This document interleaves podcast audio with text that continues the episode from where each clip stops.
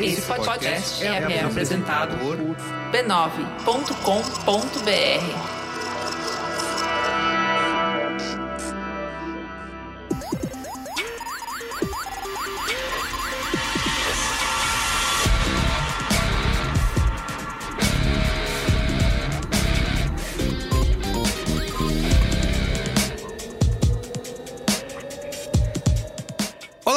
Olá, eu sou o Carlos Merigo, esse é o Braincast número 371. Estou aqui hoje com Luiz Assuda, E aí, galerinha? Alexandre Maron, Olá, Braincasters! Pedro Estraza. Tô de volta, rapaziada. E temos aqui hoje até uma celebridade, né, do, do Twitter, das redes sociais. Dono dos vídeos mais destrutivos da- do Twitter, meu Deus. Que é o- Sempre traumatizando. Samir Salim Júnior, tem até nome de famoso. E aí, Samir, tudo Boa bem? noite. Tudo bom? Eu tenho o nome do meu pai, Ah, é? de famoso. Ô, Samir, quem é você na fila do pão, como perguntaria o Mamilos? Divulga sua arroba aí, porque você é, É. o, você é o hit do Twitter. Nem um pouco. É, eu sou Samir, eu sou jornalista, tenho uma newsletter de tecnologia e cultura digital, a Interfaces. Quem quiser ler, interfaces.news. E tô no Twitter o dia inteiro, na arroba Samir Salim Jr. Não, tem, não é muito difícil achar Samir Salim, achar meu pai ou eu. Não tem, não é muita variação. Pior que tem, tem um médico da Confederação Brasileira de Handball. Que específico. Muito bom.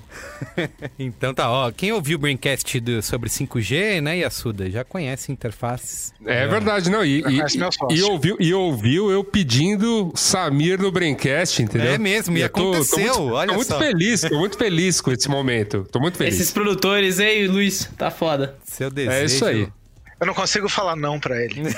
Olha aí. Ai, meu Deus. Muito bem, ó, estamos reunidos aqui hoje para discutir, né, essa briga acirrada aí, essa guerra tecnológica entre as big techs americanas, né, as grandes empresas de tecnologia, a GAFA, né, chamada GAFA e a China, incluindo o presidente Donald Trump aí que tá também na sua própria cruzada, né, contra os aplicativos chineses. Vamos tentar conversar e discutir aqui hoje quem tem razão nesse papo todo, inclusive além da nossa participação aqui, né, dos convidados que estamos gravando ao vivo, temos é, áudios do Inche, que é trabalha na Shinovation, ele fundou que é uma empresa especialista né, em mercado chinês. Ele também já foi head de e-commerce da Xiaomi, por exemplo. E a gente fez algumas perguntinhas, vai ter participação dele em áudio aqui. Mas antes, né, quero, como sempre, divulgar a família B9 de podcasts, né? Faça chuva ou faça sol, a gente está aí publicando conteúdo, publicando podcast.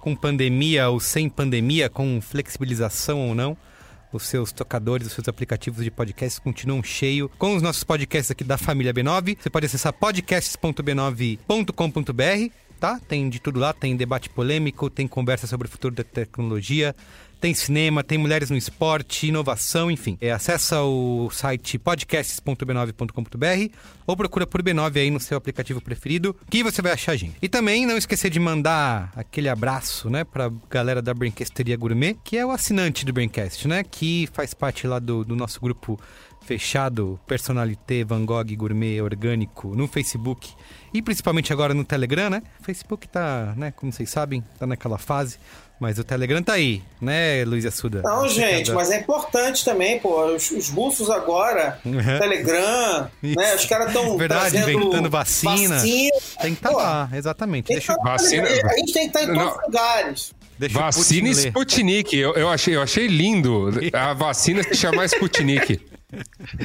É, se funciona ou não é outra, outra história. Ah, né? é outra história, é, exato. Mas enfim, vai lá no Telegram, o Putin tá lendo nossas mensagens, mas não tem nenhum problema. Ele não paga nada, mas acho que tá liberado, né? Mas você que quiser fazer parte, tem que acessar o URL b9.com.br barra cine. Lá tem todas as instruções, você pode usar Apoia-se, PicPay, Patreon, o que você quiser para fazer parte do grupo e discutir com a gente as pautas, inclusive se é a galera que define quais são as buzzwords que vão participar da nossa próxima Copa de Buzzwords, tá bom? Então é isso. Abraço, brinquesteiros, assinantes da Brinquesteria Gourmet. Olha só, você já ouviu falar em ransomware? Garanto pra você que essa prática é ainda mais assustadora do que esse nome indica, hein? Ransomware é um sequestro das informações do seu computador. É um software malicioso que envia suas atividades para criminosos que podem cobrar um valor para manter segredo do seu histórico e dos seus arquivos. Eu sei que você não deve estar escondendo aí nenhuma informação sigilosa sobre a Área 51, por exemplo, mas ainda assim não tem por que você correr o risco de ser exposto na internet. E não é todo antivírus que protege contra práticas como o ransomware, não. É por isso que se você pesquisar bem, vai ver que a melhor escolha é o PCMatic. O PCMatic usa uma nova tecnologia capaz de bloquear essas ameaças cibernéticas. Além de proteger, o antivírus bloqueia anúncios indesejados e maliciosos para você poder navegar na internet com segurança e sem incômodos. O PCMatic ainda atualiza regularmente seu computador, celular ou tablet melhorando sua performance mesmo após muito tempo de uso. Então acesse aí o site pcmatic.com.br, se escreve PCmatic, com C mudo, pcmatic.com.br e baixe agora o seu antivírus. E olha só, o ouvinte do Braincast tem direito a 50% de desconto na compra, é só usar o código PC Brasil, tudo junto. Tá bom? Vou repetir o endereço, pcmatic.com.br e usa o cupom de desconto PC Brasil, tudo junto. Combinado? Então é isso, vamos lá pra pauta? Pauta! Pauta!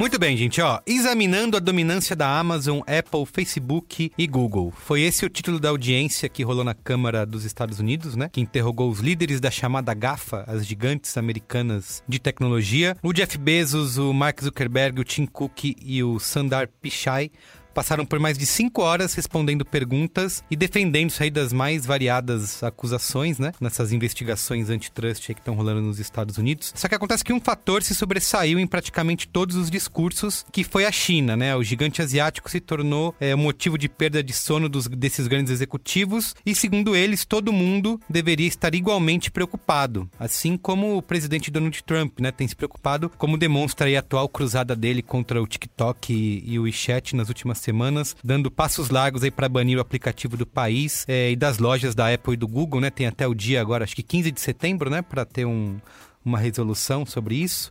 É, empresas, 45 dias. É, empresas já. Microsoft se diz que pode, pode comprar o TikTok, o Twitter também, enfim, esse, esse debate ainda vai acontecer. Só que para sustentar esse discurso, né, um discurso pró-Estados Unidos, dizendo que essas empresas geram empregos para os norte-americanos e estão colocando o país, né, a América na frente dos outros, tanto as big techs quanto Donald Trump estão construindo essa narrativa de que a China não é confiável, né? Segundo os americanos, os chineses não têm qualquer política de bom uso de, dos nossos dados e podem manipular esses dados como bem entendem para seguir com o seu plano de, abre aspas, dominar o mundo, né? Por outro lado, a China, como a, a gente bem sabe, não faz nada para desmentir essas acusações. Pelo contrário, eles reforçam mesmo a ideia de que, que podem mudar essas regras do jogo é, a qualquer momento quando se trata de redes e tecnologia. Então no Braincast de hoje a gente vai discutir né, até onde vai essa guerra, né? Se todas essas acusações contra o Trump, se tudo que o Trump e as Big Techs estão lutando, estão acusando a China, se isso a gente pode aceitar, porque se trata de, da China, né, que realmente eles não têm essa transparência diante de uso de dados, de privacidade, enfim. Se algum dia a China vai se comprometer com privacidade né, e uso democrático das redes, o que, que isso vai afetar né, o nosso uso diário da internet, né, o nosso mapa online que a gente usa, o podcast que a gente ouve. Enfim, vamos tentar descascar esse abacaxi aqui aqui, né, uma guerra geopolítica que vai muito além da tecnologia, é claro, né, em outras áreas, em outros aspectos, China e Estados Unidos estão brigando, mas o nosso foco aqui hoje é falar principalmente do papel dessas grandes empresas de tecnologia e dessa cruzada aí contra o TikTok, né, e a empresa que é dona do TikTok. Enfim, antes da gente começar a conversa, queria puxar aqui o primeiro áudio do nosso, do nosso especialista no mercado chinês, né, que é o Inche. Eu perguntei para ele sobre como que ele enxerga, né, essa narrativa aí que aconteceu na, nessas recentes audiências antitrust nos Estados Unidos, que apontaram a, a, China como um inimigo em comum, e perguntei como que ele vê isso. Nas audiências do Congresso americano com os CEOs das tech companies, acho que a gente pode ver dois níveis diferentes de contundência nas respostas. O Zuckerberg e o Bezos foram muito mais agressivos e os CEOs da Apple e do Google praticamente ficaram em cima do muro dentro dessas respostas. Mas de uma forma geral, a gente pode considerar que sim, eles estão tentando capturar aproveitar essa animosidade, esse confronto todo que está acontecendo entre China e Estados Unidos para tirar também a luz da questão do monopólio e eventualmente de outras uh, outros problemas, outras disputas, principalmente de antitrust que essas próprias big tech companies estão sofrendo com os Estados Unidos. Isso tudo muito em função do momento político que os Estados Unidos está vivendo de período pré-eleitoral. Vários congressistas e políticos americanos vêm defendendo a quebra das grandes empresas americanas, desses grandes monopólios em empresas menores e essa disputa ou essa tirada de holofote desse assunto para a China, que é o grande tema do momento, serve para encobrir da mesma forma que o próprio presidente Trump vem fazendo nos últimos meses. E aí, gente? Vocês concordam? O Zuckerberg, ele já tá nessa cruzada contra a China já faz um, muito mais tempo que essa audiência no Congresso, né? Rolou lá Georgetown em outubro do ano passado, ele tava já falando que a tempo. China era, era, o problema, que o Facebook é, tinha sido fundado por conta da guerra do Iraque. Ele já tá criando essa, essa narrativa há muito tempo, né? Mas eu, eu acho que tem uma coisa para começar, antes de entrar em, em algo mais profundo e mais técnico, acho que o mais curioso dessa situação toda é que ela tem vários níveis, né? Ela não tem um preto no branco, né?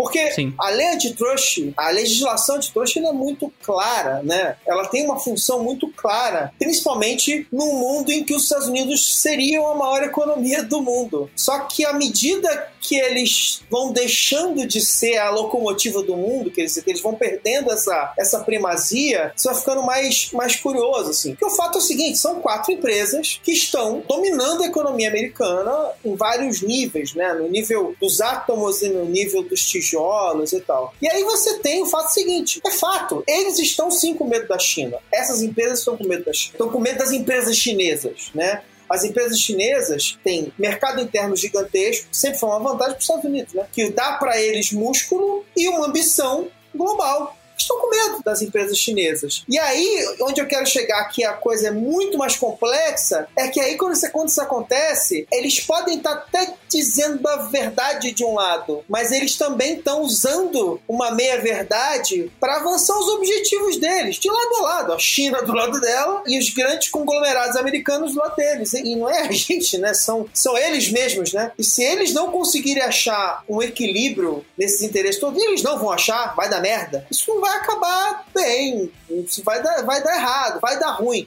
Já tá dando ruim um monte de coisa. Vai dar merda é, a partir do momento que o Trump coloca como prazo para você vender o TikTok, que é uma empresa tipo, gigantesca já em termos de aspectos globais os caras têm que finalizar um acordo em até 45 dias, sabe? Aonde que isso vai dar certo, sabe? Não tem, não tem tempo para você fechar um acordo desses, então... Para mim tem uma questão muito boa que ele pontuou, que é o Zuckerberg e o Bezos foram muito mais agressivos, enquanto Apple e Google foram moderadas. Sim, porque a Apple será, não né? pode, a Apple não pode nem perder o mercado chinês, nem perder os fornecedores chineses, tá? Tá ah, fudido. Lógico. E o Google tem uma visão estratégica de mercado, porque eu não digo nem no mercado chinês que ele não, praticamente não existe, né? Para os serviços que o Google vende de verdade. Mas a questão é, o Google não é só busca, o Google não é só o que a gente vê e consome.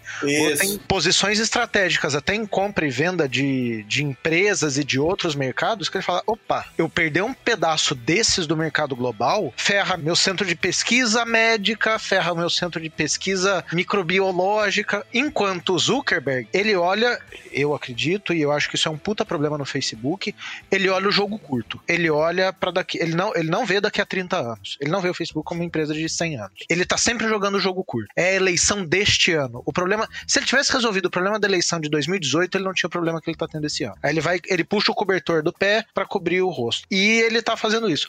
E o Bezos é esse vilão do filme do James Bond, né?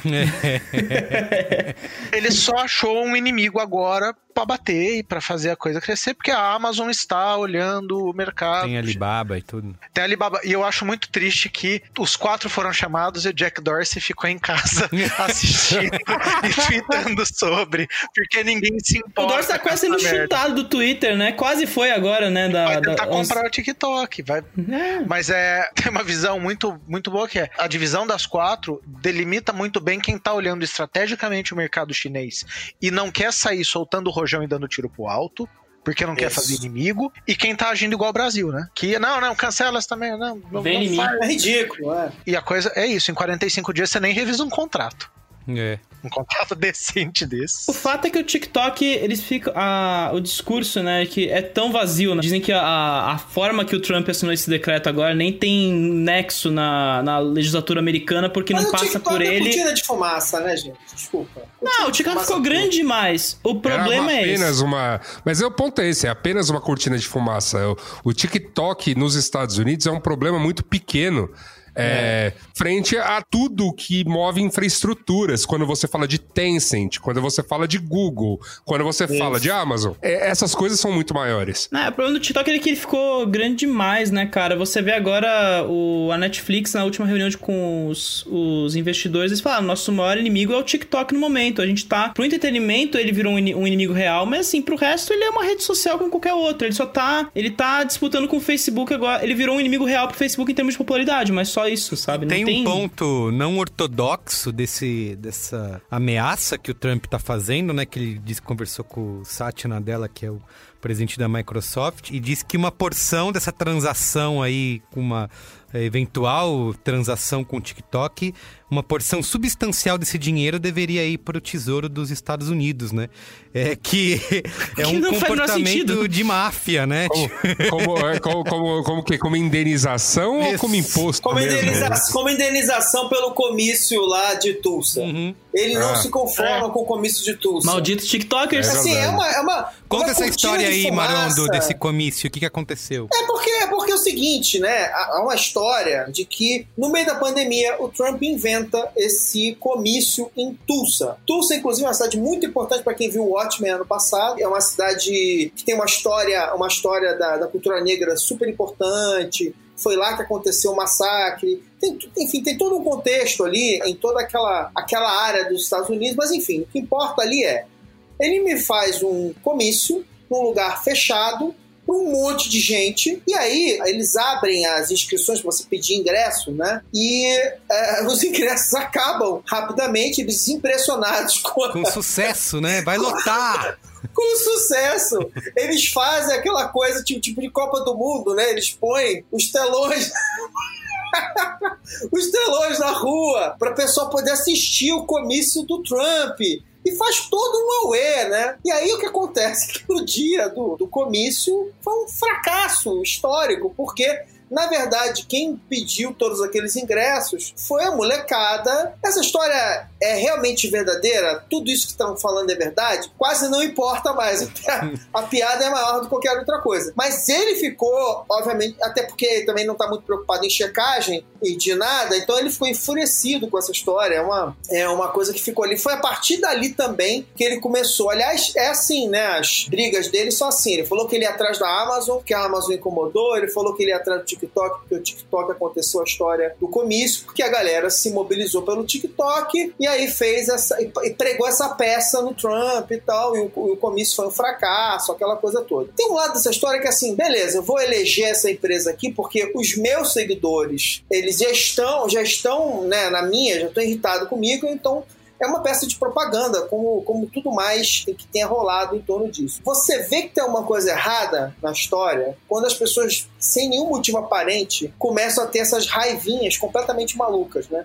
De repente, tem americano de novo falando que tá- não quer comprar coisa chinesa, é o vírus chinês. Aí, mais louco ainda, é brasileiro. Brasileiro com raiva de coisa chinesa, celular chinês, não sei o quê. De novo, eu eu acho que a gente tem mil motivos para se preocupar com um monte de coisas. Os americanos, principalmente, têm mil motivos para se preocupar com essa briga de mercado entre, entre essas mega corporações. Só que, como sempre, como tudo que é conduzido por propaganda e por esses políticos malucos, que de malucos não tem nada, né? Aí a gente acaba brigando, fazendo tudo pelos motivos errados. Vai assim, tipo, atrás de uns negócios completamente amalucados. O TikTok é uma grande cortina de fumaça, mas de qualquer maneira, ele galvaniza a, a discussão e faz a- a- aquilo que ele quer que as pessoas fiquem ali, né? E mal bem, TikTok está em evidência, é a rede social queridinha do momento.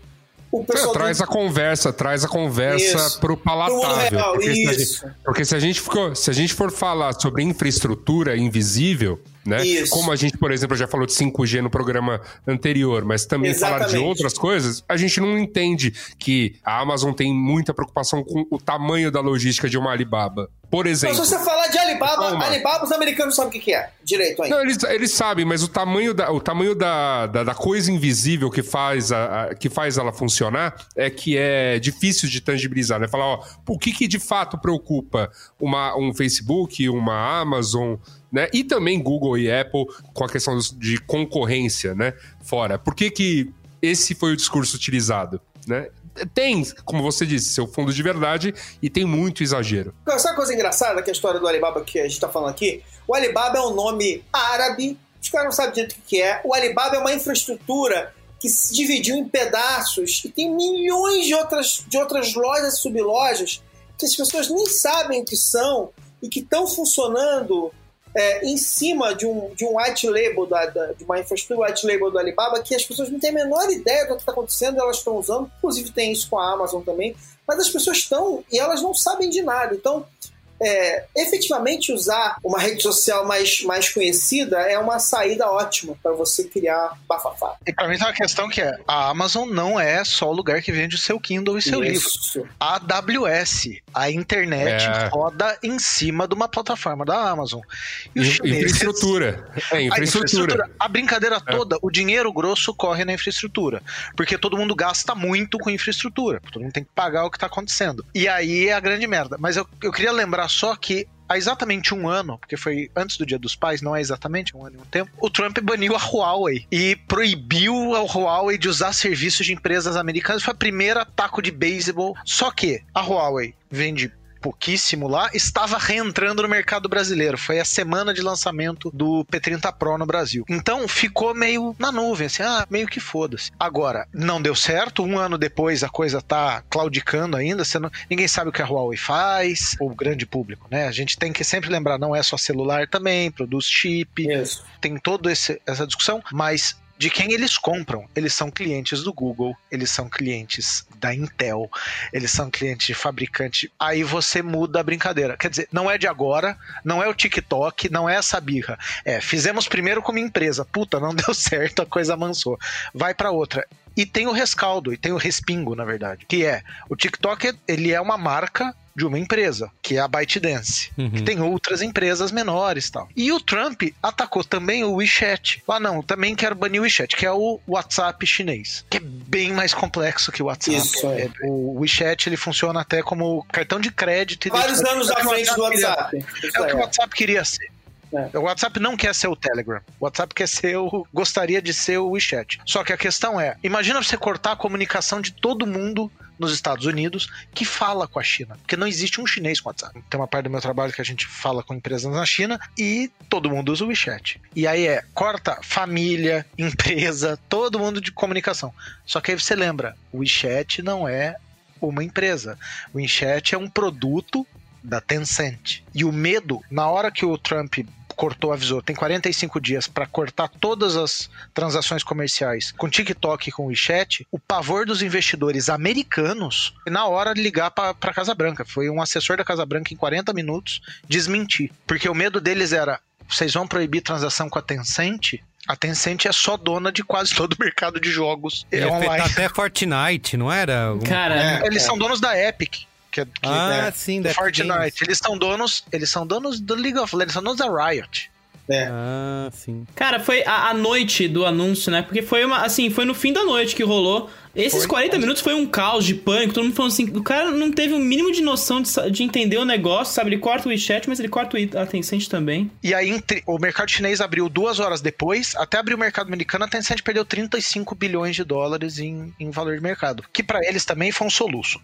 Mas o pavor, o pavor todo foi, porra, pe- pe- peraí, você tá falando de um aplicativo de mensagem que ninguém usa nos Estados Unidos, mas você tá res- resvalando num mercado bilionário que sustenta boa parte do PIB de tecnologia hoje dos Estados Unidos. E aí a gente lembra, a Amazon está entrando no mercado de jogos. Eles são donos da Twitch, que agora não é mais, é, né? Que é a. Amazon Prime games. É, a coisa toda tem muito, muita discussão e muita. Tem muito interesse, né? Você falou uma coisa interessante também, de novo, sobre a AWS, que não é só isso, né? Quando você. A AWS já separou, ela já é demonstrada para os acionistas separado da Amazon, inclusive porque ela dá dinheiro de verdade. Ela já dá dinheiro de verdade. A Amazon sempre foi uma empresa assim, tipo, é, é, longo prazo puro. Assim. Aliás, uma das coisas mais fascinantes para quem é velho é ver como o Jeff Bezos conseguiu fazer isso esse tempo todo. Tipo assim, como é que esse cara conseguiu atravessar todas as bolhas, estouros e tal, e convencer os investidores da Amazon que a Amazon realmente estava jogando o jogo longo, né? Eu vou dominar o mercado, o retail, eu vou converter o retail uma nova direção, vou fazer tal, tal. E aí, no meio dessa história toda, ele inventou a AWS, que era ali uma empresa que estava ali por trás, escondida no, nos balanços, e aí ela, depois ela começou a ser demonstrada separadamente, e aí as pessoas falam assim, ops, aqui está um motor de bilhões e bilhões de dólares, que inclusive dá mais dinheiro. O lucro da, da AWS é maior do que o lucro da Amazon, porque a Amazon está torrando dinheiro para dominar o mundo. Ela tem um outro. O jogo da Amazon é outro. Não é brincadeira. Esses caras estão preocupados mesmo com uma, uma competição que está acontecendo. Então, assim, é isso que eu tô falando, tipo, não é mentira, mas também não é verdade, porque, embora eles estejam preocupados, os argumentos que eles estão usando são pequenas e grandes retorcidas no tecido da realidade. Sim. Eu queria, pra gente continuar um pouquinho mais na discussão sobre o TikTok, acho que dias depois, né, um dos jornais lá, que é controlado pelo governo chinês publicou um editorial classificando essa decisão do Trump de roubo, né? Ele está querendo roubar o, o, o, TikTok dos chineses, porque aceitaria se ele fosse. Se o TikTok fosse é, comprado, né? Se a operação fosse vendida para uma empresa americana. E eu também perguntei pro Encher o que, que ele acha dessa, dessa briga aí contra o TikTok, se vale eles brigarem com isso, se aceita uma oferta da Microsoft, enfim, como negócio, né? O que, que seria o melhor a fazer. Vamos ouvir aqui o que ele tem a dizer e a gente discute. O potencial banimento do TikTok e agora do WeChat também serve de desculpa para tirar o foco da atenção no mercado interno da população americana com relação ao que vem acontecendo, uh, inclusive da pandemia, onde os Estados Unidos é o país com mais casos tanto de infectados quanto de mortes, para um assunto que polariza muito facilmente ou angaria muito facilmente o interesse e atenção dos americanos, que é brigar contra os chineses. Então, eu diria o seguinte, que vender a operação americana, uh, e esse é um tema que está muito em discussão nessa semana no, na China, seria dar brecha para que o Trump possa tomar uma ação potencialmente ilegal, certamente imoral e anticompetitiva, já que é um presidente de um país que agora a gente pode dizer que é supostamente democrático, tomando uma ação unilateral contra uma empresa contra a qual não existe, não existem evidências e não, exi não aconteceu um julgamento. Então, o Trump está, uh, nesse caso, caso, tomando um papel tanto de juiz, quanto de investigador, quanto de executor de uma sentença que veio da cabeça dele e que está sendo defendida agora por várias outras partes no mercado americano. Isso é, uma das, é um dos questionamentos do mercado chinês, não só do mercado especializado, quanto da própria população, dizendo que a ByteDance, que é a dona do TikTok, não deve se rebaixar a uma ação unilateral e agressiva como essa. Ele fala uma coisa aí que é o lance dos TikTok está sendo julgado, né? Pelo Trump sem nenhum tipo de investigação, é, que acho que é um ponto muito importante, né? Porque a gente tem todas essas acusações de falta de transparência, né? Do, é, da China, né, diante da tecnologia, do uso dos dados, de que todas essas teorias, né, de que é, seriam usados para espionagem, né, por parte da China mas ao mesmo tempo que se faz essas acusações, também não tem nenhuma prova, né? Nenhum, nada concreto que, que diga que isso realmente está acontecendo, né? Será que é o suficiente para as pessoas, né?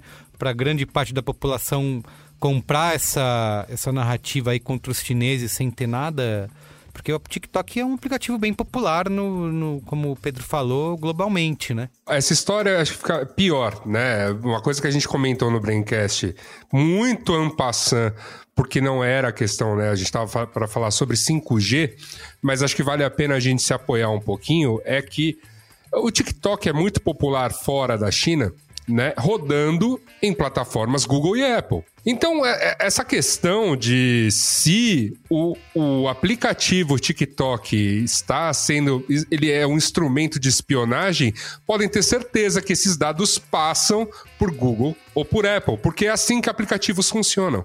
Então, é, é uma acusação que, assim, imprensa de tecnologia consegue é, rebater. Não é, não é preciso ser um especialista né? Uhum. É, é, é, um técnico, vamos dizer assim. Né? Alguém, alguém que acompanha o assunto sabe como a coisa entende. Não, o próprio TikTok, ele, o Kevin Mayer, né, que não por acaso foi uma escolha que a, a própria ByteDance fez pensando nisso nos Estados Unidos, falando assim, olha, a gente tá escolhendo um americano, um cara que era para ser o sucessor do Bob Iger na Disney, vai ser agora no CEO, né? O cara é esperto. Na, na manhã da audiência no Congresso, ele soltou uma, uma carta lá no, no, no blog do TikTok que é maravilhosa, porque ele fala assim: olha, vocês estão roubando nossa, nossa, nossa plataforma, copiando nossa tecnologia, usando a gente de escudo, sendo que vocês fazem a mesma coisa com as suas empresas, né? Então ele partiu para cima nesse momento e ele ainda fez uma, uma fala que eu achei importantíssima. Falou assim: olha, a gente abre a nossa moderação de conteúdo se você acha que a gente está direcionando, a gente está dando algum tipo de vazamento de dados, a gente está abrindo nosso algoritmo para especialistas externos aqui. Quem quiser pode entrar agora e ver o que a gente está rodando aqui dentro, ver se a gente está vazando dados para outros terceiros. Então o cara, ele, tá, ele, ele percebeu que ele ia ser o alvo da galera na audiência e já, e já jogou contra os caras ali, né? Então... Inclusive, eu acho que todo mundo devia abrir os seus algoritmos Afinal Exato. de contas, é super importante. A cartada foi bonita, porque. É, gente. O TikTok já tava esperando que ele ia ser o bode expiatório e já, tá, já abriu campus em Los Angeles. Ele já, além dessa. Já tava criando centrais de transparência há muito tempo. Na semana aí que rolou o banimento, ele abriu. O, fez, criou um programa de financiamento para os creators, né? Tirando aquela noção de, ah, a gente tá explorando a galera americana, sabe? Os caras, eles estão preparando, já estavam se preparando para esse tipo de ataque do Trump, do, do, das empresas americanas como um todo, né? É superficial mesmo. Mas tem uma coisa muito interessante, né? Que inclusive o grande fagocitador de outras redes sociais concorrentes que não é o Facebook, é o Instagram, você sabe que alguma coisa está acontecendo quando você começa a olhar a timeline do Instagram e você começa a ver as pessoas rebatendo o vídeo de lá do TikTok. Começa a aparecer um monte de coisa do TikTok sendo rebatida nas redes sociais dos outros. Então você começa a falar assim: é, tem uma invasão, tem um formato que está se formando e que está se espalhando, né? E aí o Instagram, que é o grande fagocitador, já fica logo interessado e já começa a se mexer. É, e já copiaram coisas, né? Lançaram lá uma ferramenta recentemente aí que é bem parecida, né? Copia o TikTok, enfim. O Reels. Isso. Não, daqui a pouco o Twitter faz a cópia do, da cópia, né? Se o Flix era o Stories, agora é a cópia do TikTok do Instagram, então vai ser o Twitter, né? Já vem aí, né? Aliás, Tem um quem... rascunho. Quem tá usando Flits é culpado por tudo isso que tá aí, viu? É uma situação eu, conflituosa. Olha, olha, eu vou falar como é libertador voltar a usar client de terceiro no Twitter, assim, porque não tem Flit, assim. Não tem nada. É maravilhoso. O Flit só foi útil quando foram, quando baniram os, os, os verificados e a gente só é podia postar Flit. Ah, é verdade. Era, um, era a cela. É Botaram a gente Pre... no castigo, naquele inferno. Prendeu todo Foi mundo. proposital, era pra gente fazer aquilo pra virar. Gente usar é, exato. Mas Você assim, vê como a gente é útil, serve nem para aquilo. Apesar dessa união aí, né, da, dos americanos contra a China, a gente sabe que tudo isso também tem os seus próprios interesses, né? Tem, inclusive, como vocês falaram, essa cortina de fumaça do Trump. Mas, ao mesmo tempo, não dá para chamar a China de boazinha nessa guerra aí, né? Porque realmente existe, sei lá, chamar de falta de transparência até pouco, assim, né? A gente não, não sabe meio como que esses aplicativos operam, não é tudo muito claro. A gente já citou aqui, inclusive, num Braincast que a gente gravou falando especialmente sobre o TikTok que eles têm diversas políticas lá que não são reveladas de proibir, apagar conteúdo, né? Não valorizar conteúdo que não esteja dentro de um guia deles, né? Então você abre o TikTok, só vê, só vê gente bonita, em casas lindas, em lugares maravilhosos, você não pode fazer nenhum tipo de é, menção à política, né? Ou de protesto político dentro do TikTok. Vai desde isso até se você tiver a sua parede descascada em casa, o seu conteúdo parede também... Podre, parede, parede podre. podre. Exato vetada. Vetada no TikTok. Então, isso é um exemplo, né, de como num, esse conteúdo ele é controlado, né, dentro de uma. Mas de eu já vi mamilo no, no TikTok. Ah, é? Olha só, olha o que você anda acessando, hein, Alexandre? Tá, tá, tá, tá difícil ele. O TikTok é meio, é meio bizarro, eu posso dizer. O Henrique é um entusiasta do TikTok há anos. Henrique é da, da época do TikTok preto e branco. É, e a gente vem falando e cobrindo TikTok há muito tempo, e o que eu vejo é, é meio bizarro. Outro dia tinha um cara que foi banido de uma live, ele estava fazendo uma live com 11, e aí vem uns números bizarros. Ele printou, ah, fui banido. Tinha 11 mil pessoas ao vivo assistindo. Caramba. No Instagram, não tem muito sertanejo que dá 11 mil pessoas ao É vivo mesmo. assistindo alguém. E o cara foi banido e perdeu a conta porque ele estava escovando o dente. E aí foi considerado conteúdo pornográfico. pelo TikTok. Caramba. Escovando Isso é maravilhoso. Em compensação, você tem as acusações de racismo, de. Puta. É, é estranho. Ocultar suicídio, né? As questões políticas. É. Outra Se o, cultura, né, gente? se É o Yasuda cultura. fizer uma. Se o Yasuda publicar um TikTok aí no quarto dele com a bandeira, né, do Partido dos Trabalhadores na- atrás, do qual ele é filiado. Brincadeira, gente, não é verdade. Ele não poderia, seria, por exemplo, é, censurado do TikTok, né? Mas aí vem uma questão: tem deputado com TikTok. O filho do Requião tem um TikTok sensacional. Ah, é? Sensacional porque ele é bonito. Ele é bonito e ele fica postando ele. Já tá melhor que o Neymar. ele fala de político? Não, é só a beleza. É, não, é só ele. Só o corpinho. Estou aqui trabalhando, trabalhando muito. Mas é, as diretrizes do TikTok nunca foram transparentes. E aí você vai pensar em diretrizes de protocolo de segurança e transparência para a empresa chinesa. E o grande pavor dos americanos, eu acho maravilhoso, é o governo chinês está olhando tudo. Isso. Ah, os seus dados estão indo para o governo chinês. Como se um mandato de um juiz que eu nunca vou ficar sabendo não pegasse os meus dados e levasse para onde quiser. Não tô dizendo nem que precise disso. É, é, Como exato, se como se, tivesse. como se não tivesse projetos como Prism, como NSA, sabe? Como. Eu não vou sabe? nem entrar nisso. Eu não é, vou nem entrar Eyes, nisso. Nine gente, é propaganda, é propaganda, só propaganda. É propaganda. Só isso. E aí, de É novo, propaganda. a gente vem no lance. A China é santa? Mas de longe. De longe, santa. isso aí. não. Mas de longe que não é santa. Depois dos 18 anos, eu falo, santa só minha mãe. O resto. Não, em, em relações internacionais não tem mocinho e bandidos. É, tem interesse. Todo mundo tem Gente, interesse. O caso da, da Índia, né? O, o TikTok foi banido da Índia, uma semana depois o Facebook estreou o Rios lá, né? Tipo, tem, tem essas coisas. E vem uma questão que, sentado ali depondo do, pro Congresso, não tinha ninguém que não fosse muito milionário É. ou bilionário. E aí, Santos você também não é. Porque tem um interesse que é, se eu for proibido de usar o Reels, porque o TikTok fudeu, eu perdi um bilhão e meio. Os interesses são, no fundo, pessoais e governamentais e políticos por algum prisma. E aí eu falo, entra a brincadeira do Brasil, que é se meter no meio de jogo de criança grande, entra o- a quarta série pra jogar bola com os meninos do colegial. Aliança comercial, e eu digo, cobrir política internacional no jornal cinco anos. Um país como o Brasil, que está em desenvolvimento, espero eu que em algum momento retome o desenvolvimento, que a gente pare de perder e, e- Mas um país como o nosso não pode se dar o luxo de fechar as portas para a China ou Estados Unidos ou Suécia ou qualquer um que seja, sem um motivo muito bom para isso. É. Muito bom. E no caso aí, é picuinha. Você começa a falar de Huawei sem discutir a real problema que seria pro Brasil, que é, vem cá, Huawei. Vocês vão produzir o que aqui? O que, que vai ser daqui? O que, que a gente vai trazer? Como vai fazer? Como vai compor? Não.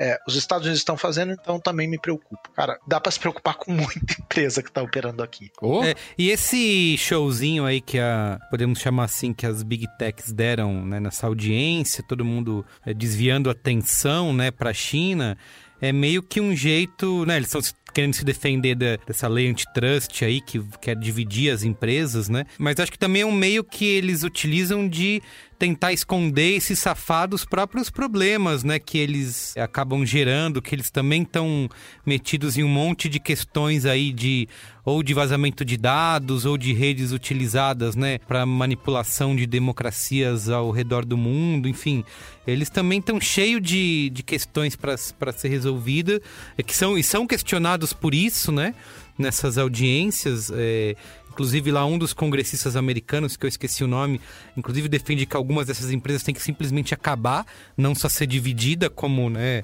é, é uma das propostas.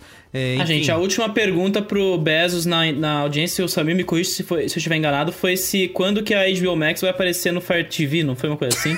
Sério? Tipo, cara, que tem a ver com É, outra é. treta, que não tem nada a ver com a porra do Lente Trust, sabe? Ah, mas aí, mas aí é, mas é farofa, Ah, é político, né? é, o- político é, querendo é aparecer. no- mas na É. penúltima, teve uma pergunta que foi maravilhosa. Quando o deputado virou e falou assim: se eu postar algo no meu Facebook agora, a minha filha não vai ver. Aí ele fala: o algoritmo define X% do. Não, mas então. Ela me segue, me explica por que, que ela não vai me ver. Ah, caralho, a gente tá numa audiência aqui pra discutir bilhões de dólares, a segurança de milhões de pessoas no país. O senhor quer saber por que, que o seu Ed não tá performando tão bem? E no fundo acaba sendo isso. É. Vai pro, vai É pro, isso mesmo. pro small talk. Esse negócio que eu falei da- da- deles querendo se esconder, o próprio Tim Cook passou por isso, né? De que foi citado que um dos regulamentos lá da App Store permite que a Apple possa copiar e adaptar, né, aplicativos da loja, né? Tipo, roubar a tecnologia, né? E lançar como uma nova ferramenta, né? Aí o Tim Cook passou até vergonha dizendo que desconhecia essa parte do regulamento e meio que tá lá nas entrelinhas, né? O Zuckerberg também teve uma, um outro questionamento para ele que ele disse que não, não se lembrava, né? Que, de coisas que ele tinha feito ou que tinha escrito. Enfim, acho que todos eles estão envolvidos nessas em um monte de coisas. Acho que teve um vídeo do Bezos, né, que foi que foi exibido, ele se defendeu lá de um, de um caso de um vendedor alegando que não era um comportamento que rolava sempre. Aí tinha um outro, aí exibiram um vídeo de uma outra vez que isso aconteceu. Enfim, vários, vários pontos, né? Todo mundo tem tem problema, né? Todo mundo tem coisa escondida aí. Fica um pouco conveniente, né? Você virar Sim. o foco para um inimigo em comum, né? Mas você percebe que há uma dificuldade grande da classe política e até da própria opinião pública em entender o tamanho e o que fazem essas empresas. Né? Então, é, se não é claro, é claro para uma parcela muito ínfima da- da- das pessoas e da classe política o que são e o que fazem essas empresas, é, esse, é, vamos dizer assim, esse processo todo já, já é natimorto, né? Então, é, já começa errado. É, eu já não tenho condições de julgar, porque simplesmente por não entender até onde vai. E, e por isso, né? Porque essa tecnologia são coisas muito menos palpáveis do que eu falar sobre os causadores da lei antitrust, como né, as empresas de aço, as empresas de ferrovias, a, a quem fez a infraestrutura dos Estados Unidos, por assim dizer, e foi para elas que, que essa lei foi criada. É diferente, é a mesma coisa, é infraestrutura, mas é invisível, eu não enxergo, eu só enxergo uma parte. Ah, de fato, tem um monte de concorrente chinês, mas cara, a tua infraestrutura não está na China e, sei lá, em mais 10 países do mundo. O resto do mundo está comendo na sua mão. E essa é a verdade. Nós, nós- a gente teve essa discussão aqui rapidamente em celulares. Não existe ter um celular no mundo ocidental sem Google ou Apple. Basicamente, Google, né? Porque é o maior mercado, é Android. E não existe eu ter uma iniciativa né, um aplicativo. Vamos criar aqui nós, né, a B9 Corp, vamos fazer uma startup. Não existe como entrar no mercado sem uma espécie de benção de Google, de Apple, para começar, se for um app, e depois de Facebook, de Amazon, com infraestrutura e com a comunicação que eu vou ter que prover. É complicado mesmo. Como não é tangível e cai para assim, pra um bando de político que faz política, aí vira essa farra, vira essa coisa de falar de HBO, vira essa coisa de perguntar por que, que o Ed não tá funcionando, vira uma, uma prova de retórica, mas é muito difícil. O ponto é, entendendo o que é tecnologia, é fácil mostrar que essas empresas estão sozinhas, não apenas nos Estados Unidos, praticamente no mundo. Né? E agora tem uns players errados, estranhos, esquisitos, de um governo esquisito, mas que é, o é a única opção. E a gente já viveu num mundo um pouquinho mais plural em termos de tecnologia. O meu ponto, batendo em política, eu gosto muito de trazer para o Brasil. CPI das fake news. Os deputados não sabem como funciona o WhatsApp. E é assim, é assustador. O que é um bot? Aí você vai e explica o que é um chatbot. Não, mas esse bot vai mandar mensagem para quantas milhões? De... Quanto custa mandar uma mensagem para 20 mil pessoas? Ah, cara, não sei. Você pode mandar na unha, você pode... Eles fazem perguntas que não tem qualquer conexão com a realidade que eles estão discutindo ali. É muito Porque muito- eles não sabem o que está acontecendo. Eu queria só, usando isso que você falou, Samir, eu vi algumas dessas audiências aí da CPI de, de fake news, eles levando aqueles caras lá que são, né, notórios criadores de notícias falsas nesses sites aí pró-governo, Terça Livre, etc. E aí você vai ver esse, esse cara lá, vai ser é, inquirido ali, né, vai, vão perguntar pra ele, e aí você vê lá um monte de... tem deputados, né, do, da oposição, né, do PSOL, do PT, enfim, de todos os partidos, falar, essa galera agora vai nadar de braçada, né? Vai Vamos botar esse cara contra a parede, ele vai, vai se entre... é. Não, acontece aí o sai o Minion da contrário. O cara consegue se safar porque ninguém consegue fazer perguntas, né? Que sejam úteis pra discussão e pra enquadrar o cara, né? E aí vem um problema da educação da classe política. Vamos lá, a gente tá em ano de eleição. Quem vocês acham dos candidatos que vão aparecer para vereador, não tô falando executivo, eu quero que se dane, executivo não manda porra nenhuma. Legislador, vereador e aí deputados depois, que entendam de tecnologia a ponto de fazer um projeto de lei, que tem uma assessoria, que tem uma produção de conteúdo, para fazer um projeto de lei, para quando chegar na CPI das fake news, por exemplo, saibam que, por exemplo, receber dinheiro do YouTube, o cara não. Eles queriam a lista de quem, quais são os CPFs que mandam dinheiro para você via YouTube. o cara falou: Meu, não sei, eu tenho 300 mil seguidores, recebo dinheiro daquela porra lá uma vez por mês, meu cheque em dólar. tá? Não, mas como assim você recebe dinheiro de gente que você não conhece? Uhum. Eu vou perguntar pra vocês, no grupo do Telegram, vocês conhecem todo mundo que tá lá? CPF? Meu, não é, existe uma Nem plataforma intermediadora, CPF, assim, a internet funciona assim, tem um intermediador. Intermediador como? É tráfico de informação agora. Você fala, caralho. E aí você transpõe isso pra discutir infraestrutura, fibra ótica, 5G. E aí vamos além. Segurança de informação, blockchain. Coisas que eu não tô apto nem a começar a discutir e saber o nome. E aí você fala, puta que pariu. Fudeu, porque eles têm que pensar num país como o Jeff Bezos, em 30 anos, e eles estão pensando igual o Zuckerberg pra eleição do mês que vem. É, é complicado, né? Quando você vê essa, essa questão de. é, Esse desconhecimento de tecnologia já é gritante em coisas mais simples. Então, quando a gente teve o problema pontual de pensar Uber versus transporte privado, né? Transporte de táxis é, nas grandes cidades brasileiras, já foi uma questão de não entendimento da, da tecnologia, de não entendimento de como é que funciona esse mercado, e era essa galera que ia precisar desenhar legislações. Olha, entre erros e acertos, enfim, a coisa está acontecendo. Aí você começa a escalar, né? Como de fato, 5G é muito maior do que isso, né? A infraestrutura de fibra é muito maior do que isso. A própria CPI das fake news é muito maior do que isso. É muito maior do que táxis nas, nas grandes cidades do Brasil, com todo respeito aos taxistas. Então, nessa hora é que você fica realmente órfão, assim, não, não tá representado. O Yasuda, eu acho mais bizarro é que a gente não aprendeu nada com a situação do Uber. E aí a gente agora tem toda a situação dos entregadores e continuamos assim, ignorantes, assim, continuamos incapazes, sendo que eles ainda são, são mais precarizados. Até porque são pessoas com, com uma barreira de entrada muito baixa, são pessoas que já entram na- nas plataformas para prestar serviço de um patamar ali de Sim. de vida muito mais baixo.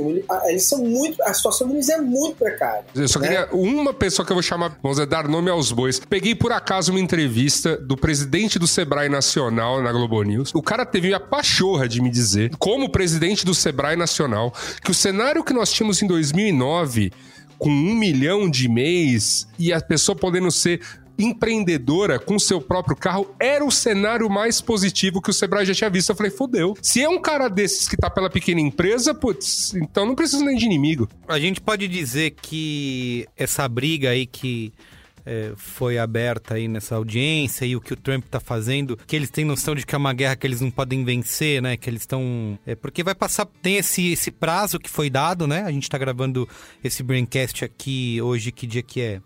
Pra- 11 de agosto. Pra ficar registrado. É, hoje, dia 11 de agosto, tem até setembro para ter uma decisão. Então, isso é um caso que vai se desenrolar. É uma briga que deve continuar, obviamente, pelos próximos anos. Mas que quem tá fazendo isso, quem tá promovendo isso agora, sabe que não tem muito o que fazer, né? Fica mais essa briga mesmo por. Ou vocês acham que vai ter alguma grande mudança? é, Cara, lá, vamos pro. Vamos pro prático, né? A Microsoft é a maior interessada no momento na compra do TikTok, certo? Uhum. Já, já, já vazou o rumor pelo Financial Times que os caras olharam e falaram, cara. Talvez faça mais sentido a gente comprar a operação global do TikTok e deixar apenas na China, porque é um outro aplicativo, é um outro tipo de sistema operacional lá na China, né? O nome do aplicativo é diferente na China. E também comprar a operação global porque isso aí estenderia o nosso prazo de compra em até um ano né, nesse acordo que a gente vai tecer. Então, e os caras que estão lá dentro falam assim, cara, um ano não dá pra fechar esse acordo global, mas nem fudendo ainda, sabe? É. Mas aí já é. melhor que 45 dias. Cara, 45 dias é o que você me falou, não dá, pra, não dá pra ler acordo nessa porra, sabe? Não tem como fechar um negócio desse. Os caras estão querendo comprar tempo no momento. Só que o Trump tem a eleição, né? Então ele quer derrotar a China. Isso, mas vai acontecer em Precisa, 45. Mas, na verdade, mas, gente, Eu acho que ele sabe, assim, desculpa, ele sabe que ele não vai resolver isso. O que ele precisa é disso acontecendo, o que ele precisa da história. Ah, o que ele sim. precisa é dos americanos engajados, ele precisa fazer essa pergunta pro Biden, aí o Biden vai gaguejar, não vai saber o que dizer. Não, aí ele vai pegar e vai. Mas, vai, vai Ale, eu Vai, discordo disso porque os próprios democratas, o Biden, eles também é, concordam com essa com essas desconfianças em relação aos aplicativos chineses, né? Não é que tem um embate aí é, polarizado. mas- Gente, os democratas É. escolheram o Joe Biden como o representante nas eleições desse ano, sabe? Tem esse problema. Mas, gente, ele só, precisa, ele só precisa botar essa história na mesa, uma discussão com o Biden, e vocês vão ver como vai ser super divertido. Ele vai, vai tomar um baile. O Biden não precisa defender a China. O Biden precisa ser razoável. O Biden precisa falar, é, é o quê? O Biden não precisa nem defender nem nada. É só do Biden falar, não, mas. Na hora que ele falar o mas, vai ter um meme, vai ter um vídeo bizarro Exatamente. e o Biden vai ser o filho da puta. Então é, é uma coisa muito complicada, assim. De todas as babaquices que, o- que o Trump fala e tal, realmente ele provavelmente fala um monte de bobagem sem nem saber direito pra onde está andando, mas uma, de uma coisa ele entende. Ele entende desse negócio de narrativa, de comunicação, de historinha, não sei o quê. Eu acho que isso ele tá enxergando muito bem, assim. o- ele só precisa de alguma coisa que faça as pessoas odiarem eh, os chineses e, e- e se engajarem numa briga para defender o futuro da América e tal, tal, tal, tal, tal. Ele precisa do Fire Rosen, né? Entendeu? Ele precisa do Fire Rosen, ele precisa da- do, do incêndio para as pessoas ficarem olhando e, tipo, beleza, para as pessoas ficarem prestando atenção nele. E uma coisa que eu ia falar, eu acho que eu, eu- eu- eu já contei essa história antes entre a gente, de tempos em tempos, toda empresa sob pressão, ela cria esses, esses inimigos externos, né? Você usa esse essa falácia desse patriotismo ali, econômico e tal. Isso, pró-América, né? É, eu lembro, isso já faz muitos e muitos anos. Eu lá na Folha de São Paulo, cobrindo TV Paga, entrevistando o presidente da Globosat, um mercado bem diferente do que é hoje, mas já um mercado com vários canais estrangeiros chegando, e era uma briga de telecine com os estúdios ABC. E aí do outro lado HBO, não tinha, lembra? Tá tendo a É, Claro não- agora brigando com o Disney Plus, né? É. Vem Porque, aí assim, a guerra do streaming aqui no Brasil. Pode esperar, porque essa chegada do Disney Plus. Não tem legislação sobre streaming aqui no Brasil, cara. Não existe. Não existe uma. E os cara, a Claro tá querendo encher o saco do Disney Plus porque eles já fizeram acordo com o Stars Play. Eles querem se criar um espaço pra eles nessa guerra. Então. O pessoal da idade do, do Pedro, eles não lembram, mas assim, houve um tempo em que, por exemplo, você ou tinha HBO ou tinha Telecine nas operadoras, tá? TVA, Inet, isso já acabou há muito tempo. Mas nesse momento, nessa discussão gigantesca, nas negociações que estavam sendo feitas, por exemplo, uma das argumentações clássicas da Globosat, e eu tenho certeza que um monte de gente lá dentro acreditava nisso de alguma maneira, como eu já vi muita gente no Facebook acreditar nessa discussão de China pra cá e China pra lá, a discussão deles era assim: é? Então vocês vão ver só como vai ser quando só tiver canal americano mandando em tudo. Mas você tá discutindo o que, amigo? O Telecine é, é formado por um monte de estúdio americano. O que você tá se preocupando? Tipo, mas por quê? Porque a Globosat queria se posicionar como uma defensora da cultura brasileira. De novo, beleza, é- realmente é, é- é a grande operadora de conteúdo nacional. É a Globosat, sempre foi, tá? Mas o argumento desse inimigo externo, desse patriotismo econômico, ele vai surgir de tempos em tempos, sabe? Ele, ele aparece, ele vai, ele é cíclico. Você busca um inimigo. Uma época foram os europeus, depois foram os japoneses, agora são os chineses, entendeu? Ela vai e vem. Bom, eu chamo Samir Salim, né? Eu chamo Samir Salim. Até hoje. E a Suda tava na viagem, de, você teve na press tripping que eu fiquei detido 10 minutinhos pra conversar com a imigração americana? Eita. Até não, hoje não tá. eu não essa passo não tava. Essa não tava. eu não passo batido. A convite da Samsung, viajando para lançamento de celular, chego em Nova York, é que também era setembro, né? Não, era É. agosto. Eu fui, set- eu fui um mês depois, eu cheguei dia 11 de setembro em Nova Ai. York. Samir Salim, até hoje eu me ferro. E faz 20 anos. O que eu vejo nessa história do, principalmente do conteúdo, hoje a gente tá brigando pela infra. Daqui a pouco, espera alguma a Tencent inventar de comprar um estúdio. A Tencent inventar de comprar canais. Samir, eles já tá investem- rolando. E eles têm estu... e eles investem em Já filmes, tá né? acontecendo, já. já tá Gente, acontecendo. já tá rolando. A partir, assim, é tão cômico a situação, né? Que agora temos esse, esse negócio, ó, os caras estão fazendo práticas antitrust nas Big Tech, blá blá. Semana passada, cara, derrubaram o decreto Paramount lá nos Estados Unidos. Os estúdios de Hollywood agora podem comprar distribuição, exibição de cinema. Os caras podem verticalizar a produção deles, entendeu? Por quê? Porque se eles verticarem a produção, eles, eles reforçam os deles e podem enfrentar os chineses. Então, cara, é ridículo, entendeu? A gente não, não faz sentido é, todos os processos. E aí, de novo, a gente traz pro Brasil. Quem é o grande player? Tipo, a Globosat, a Globoplay vai Globoplay. brigar. O conteúdo da Globoplay que eu assisto hoje é quase todo da Fox. Tô vendo 24 horas e The Good Doctor, sei lá, da Sony. A gente tá. É, a diferença. Ah, Disney Plus, neste momento, tá tirando do cu produções brasileiras para justificar o Disney Plus chegar aqui de boa por, sei lá, 25 reais, provavelmente vai acontecer, né? Ainda que tem o boato que pode ser 28 reais, né? Mas, Tirando enfim. produções brasileiras e ozônio, né? Do... É, é, eu queria só entrar um pouquinho mais nesse, nessa visão da China. Queria chamar a última participação aqui do Encher no programa, que eu perguntei para ele sobre como esse atual embate aí, Estados Unidos e China, muda né, o debate sobre privacidade e promoção de uma internet livre aberta e democrática. Né? Eu sei que as empresas todas têm seus interesses comerciais por trás dessa briga, mas a gente, como usuário, também está de olho nesse, nesse, nessa visão romântica e utópica, né? Dilma. O Iassuda, inclusive, tem perseguido isso. Vai poder falar mais. Deixa eu. Vamos ouvir aqui. Quando a gente fala de uma internet livre, aberta e democrática, são conceitos muito abstratos que, de, de certa forma, a gente pode dizer que praticamente não existem. A gente tem, obviamente, o, o conceito é, super romântico da cauda longa, mas os grandes serviços são dominados pelas grandes tech companies, como a gente já está falando ao longo dessa entrevista. Daí vem uh, todo o questionamento e dessa investigação anti-monopólio que o Congresso americano está conduzindo. Não só não existe uma internet totalmente livre, quanto as nossas informações já estão sobre posse das grandes empresas sem um controle dos usuários, que é diferente do que essas empresas costumam alegar. Isso independente do mercado chinês, independente do que as empresas chinesas fazem. É isso, gente? É, isso é, isso, isso é uma verdade. Assim, eu acho que, novamente, não é, ah, lá vem a China, boazinha, para salvar a internet. Longe disso, assim. Que fique claro que ninguém defendeu isso neste programa. Mas. Longe disso. É, mas o que nós temos é quatro players que têm uma abrangência tão grande de dados nossos e de infraestrutura do que a gente chama de internet que não, não dá para fugir deles. É, é, é pedágio obrigatório, independente do tipo de serviço que você queira prover ou que você queira consumir. Se passa pela internet, você tem que pedir bênção para uma das quatro, quando não para as quatro juntas. Assim, a gente tira a Microsoft um pouco dessa, dessa discussão, porque ah, a Microsoft já não é mais a Microsoft do passado, mas o Windows faz a mesma coisa e ainda é o desktop mais utilizado. Então, assim, a 5, né? Então, o GAFAM, aí com, com o acrônimo completo. Colocando a Microsoft, né? Colocando a Microsoft também nessa, nesse jogo, são empresas que de fato fazem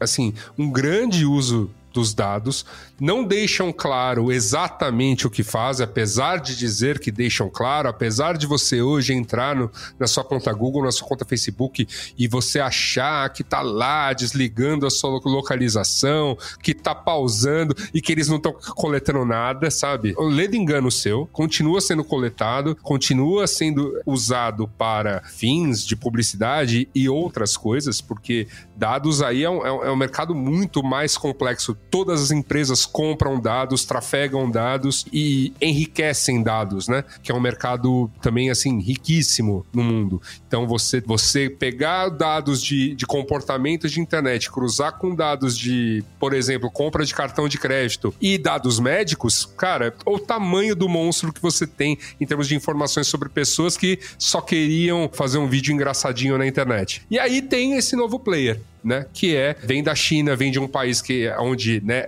a internet não é livre, onde a internet não é democrática, onde o governo não é democrático e, portanto, pode te espionar. Mas essas empresas estão fazendo isso em nome de que governo? Provavelmente não é em nome do governo americano, mas é, isso acontece, isso acontece por motivos fúteis e também acontece por motivos governamentais, caso exista ou não exista mandado de segurança para que, que se entregue esse tipo de dado. E isso vale para tudo, assim. É, tudo tem um porém. Ah, as conversas do WhatsApp são encriptadas. Tá, mas o volume de dados trafegados entre ponto A e ponto B, o, o Facebook sabe, sabe? E vossos telefones, eles sabem associar a, a conta. Eu não preciso saber o que vocês estão falando. Só de saber que vocês estão falando pra cacete, eu já sei que vocês são best buddies, sabe? Só de saber que vocês se falaram. É, exato. E aí a gente começa a falar de dado sensível, que é outra A gente tá falando agora de TikTok, de vídeo da dancinha, qual o seu nome, me diz sua idade e a cidade que você mora.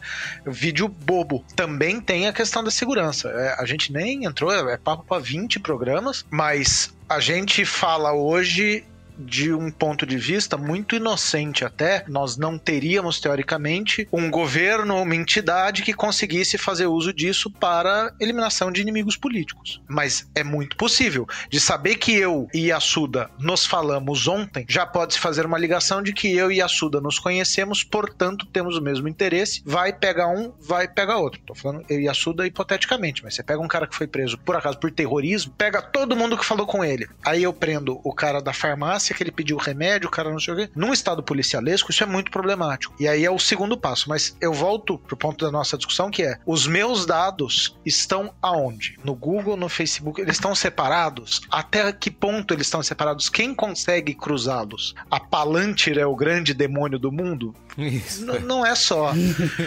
todo mundo bate, todo mundo bate, mas a questão é: a Cambridge Analytica é o grande. Não, Cambridge Analytica é os caras brincando com dado para fazer lambança no Facebook. Tem um mercado aí, e para mim tem uma outra questão.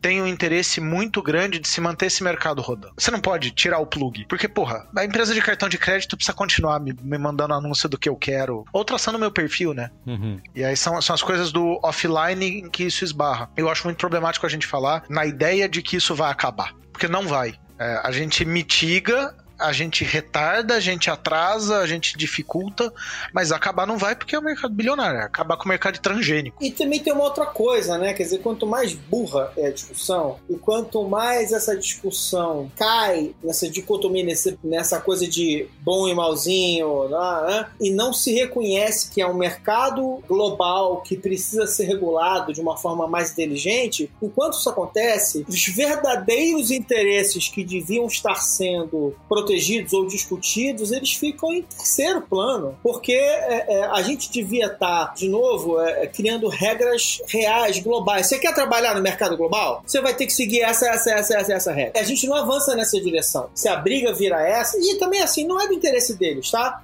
Eles não querem esse negócio. Porque se, né? Porque se você tiver isso, eles vão ter que seguir essas regras também. Então é bem complexo isso tudo. E a gente fica nessa, nessa discussão rasa. E o meu medo é qualquer atuação governamental para tentar resolver isso vai piorar a situação. É criar uma lei cagada que vai afetar a empresa pequena, porque Google dá um jeito e se livra Claro. do- da lei. É, Facebook dá um jeito e. Ah, não, agora os nossos dados estão no servidor XYZ, não estão, mas aqui, portanto, não é mais. Cria-se é, uma estrutura para fazer o circunvent, né? Para passar ao largo da lei. E aí o que acontece? Você sufoca ainda mais o cara que é pequeno, o cara que está tentando criar tecnologia e fazer do jeito certo.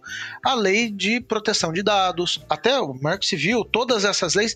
A hora que você vê, quem consegue não se preocupar é o cara que nunca se preocupou. E eu acho que qualquer outcome, qualquer coisa que venha dessa movimentação americana e que respingue aqui, vai acontecer claramente, do pior jeito possível, sim. Vamos perder a oportunidade de criar mecanismos de legislação e de regulamentação social que permitam um avanço real de segurança, de fomento ao empreendedorismo, de fomento a uma indústria lisa e honesta. E a gente vai cair no pontual, que é o que o Marão falou. Eu vou brigar com a Huawei. E a gente faz uma lei para sacanear a Huawei. É, é o tipo de lei. Eu, eu- eu tenho uma pra citar que é maravilhosa porque ela me pegou. Que foi a lei assinada durante o governo Michel Temer para pegar a Netflix. E aumentou o imposto para empresas de tecnologia, incluindo empresas deste tamanho de tecnologia. Então, né, impostos que saíram de determinados anexos. Você pagava lá o anexo 3 do Simples, coisa né, de 7 a estourando 10%, você passava a pagar 15 a, a- até 20% ainda em regime simples. Isso assim, para Netflix que tem N jeitos de escapar disso, os caras, sabe, aquela coisa de, ah, legal, bacana. Agora, pro pequeno empresário que vai ter que fazer modificação em contrato social, em tipo de serviço prestado, escambau, quando ou nem pode fazer isso porque é a área de atuação dele. Mas isso acontece em É, é, o- é Em o- várias Sim, instâncias, sim. né? É, Esse foi um exemplo. Eu acho- é um exemplo. Né? Eu acho que um bom exemplo, um, um exemplo bizarro dessa discussão é a própria discussão rasa e, e desonesta sobre CLT, por exemplo. Porque você discutir CLT no âmbito de uma empresa pequena e discutir CLT no âmbito das empresas grandes, que são quem faz o lobby, é completamente diferente. E aí a gente pega e quer criar uma lei toda cagada que resolve o problema de um grupo, não resolve o problema de quem precisaria ter um. Porque assim, vamos lá, CLT tem que proteger o trabalhador. Essa é uma discussão importante, tem que ser feita. Mas quem é, quem são os, os empresários pequenos que ficam desesperados? Quem são os mais desesperados ali? São os pequenos também que têm dificuldade de lidar com o emaranhado de legislação. Esses caras apoiam a legislação, ela não é feita para eles, eles acham que é, e, e ninguém se dá bem, só quem tem muita grana e vai ganhar dinheiro de verdade com uma, com uma destruição de, um, de direitos e tal. É sempre, gente, toda vez que uma discussão é feita de forma rasa e desinformada, vai dar, vai dar merda. Acontece isso o tempo todo. Aconteceu agora esses últimos anos, a gente viu aqui, um monte de direito sendo destruído, ferrou o trabalhador, não resolveu o problema dos pequenos empresários, que são os que têm mais dificuldade para lidar com isso. E ó. Pra gente ir pro qual é a boa, quais vocês acham que serão as, os desdobramentos dessa. Sei que a gente provavelmente vai ter que fazer uma, uma essa guerra tecnológica parte 2 mas dá pra Três, gente prever quatro, o que vai acontecer. cinco. Isso. É, cara. O que vai acontecer só em 2020, vai. Vamos ficar só em 2020. Tem eleição nos Estados Unidos. Vocês têm algum. Eu, eu acho que tem um monte de desdobramentos imprevisíveis, porque uma das coisas, de novo, esses caras esquecem, e o Samir e o Yasuda falaram muito bem, é o seguinte: o mercado ele, é, ele, ele não, precisa- ele não necessariamente precisa ser interconectado na- no front-end, vai, mas por trás ele é interconectado pra caramba, porque os investidores, o dinheiro. é, tem investidor americano na China, investidor chinês nos Estados Unidos, investidor europeu, não sei o que lá. Então é muito mais complicado do que parece, né? Gerir essa, essas grandes guerras, né? Claro que eu acho que nesse caso ali, quatro empresas americanas, vai, a Microsoft e tal também, mas você tem essas empresas americanas muito, muito bem posicionadas, com muito, muito bem baseadas, com as garras profundas no Congresso é, e com Que uma nunca visão. foram é, contestadas, né? É. Assim, nesses últimos 20, 30 anos, Microsoft, Apple, Google, eles nunca foram contestadas por ninguém pra ter esse tamanho, sabe? Elas foram crescendo e crescendo e pegando os né? só a negócios. Microsoft realmente sofreu um Só processo de. Foi a, foi a última grande empresa de tecnologia a passar pelo crivo de antitrust. Sim. Né? É, e mesmo assim, e agora a Apple tá postando em conteúdo original, o Facebook tá comprando 30 mil empresas. É, tipo, pedaço minúsculo dela, é. Isso, Foi. isso. Total.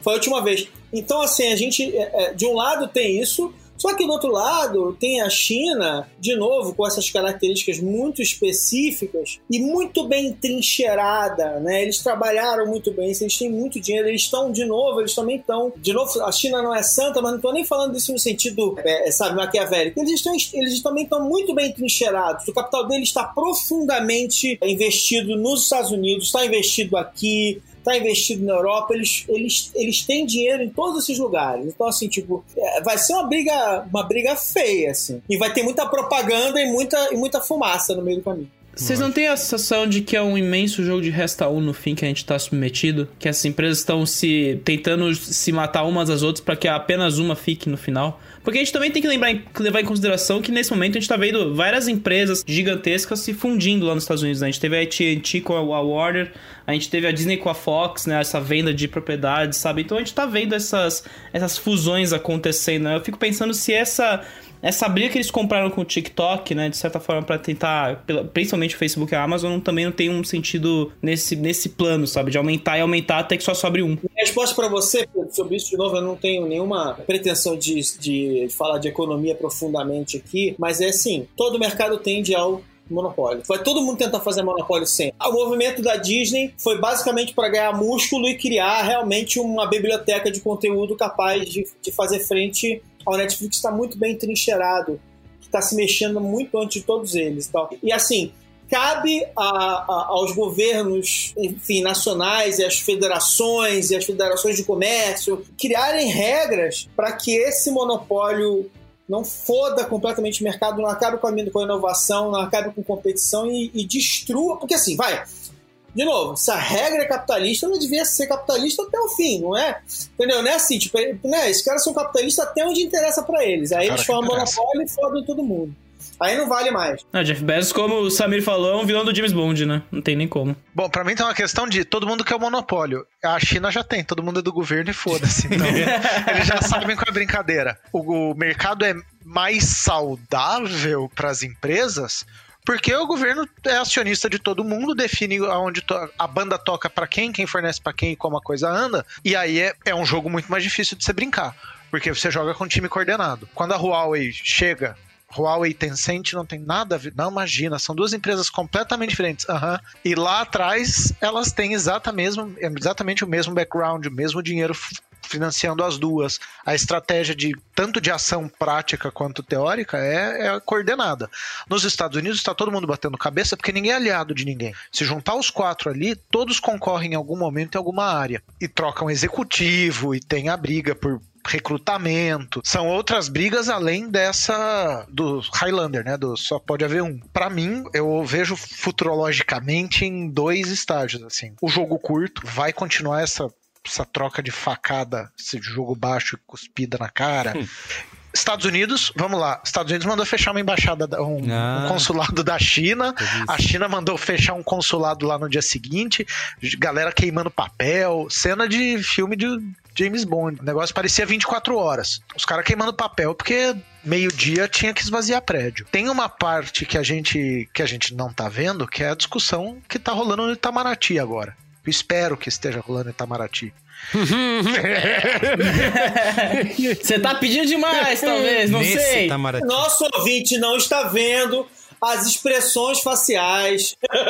Tem uma questão de diplomacia muito pesada, porque é dinheiro pra cacete, é, é dinheiro de imposto, é dinheiro de investimento, é dinheiro de é emprego é fábrica, e não é só nos Estados Unidos, é aqui, é na Índia, é onde a banda tocar. Então acho que pro, pro curto, pro jogo curto, vai rolar tiro, dedo no cu e gritaria. Agora, pro longo, eu acho muito difícil sobreviver sem a China. Porque é perder o melhor, o melhor mercado possível. É um jogo de, né, de, de poder, de supremacia tecnológica, em que os chineses estão jogando no easy.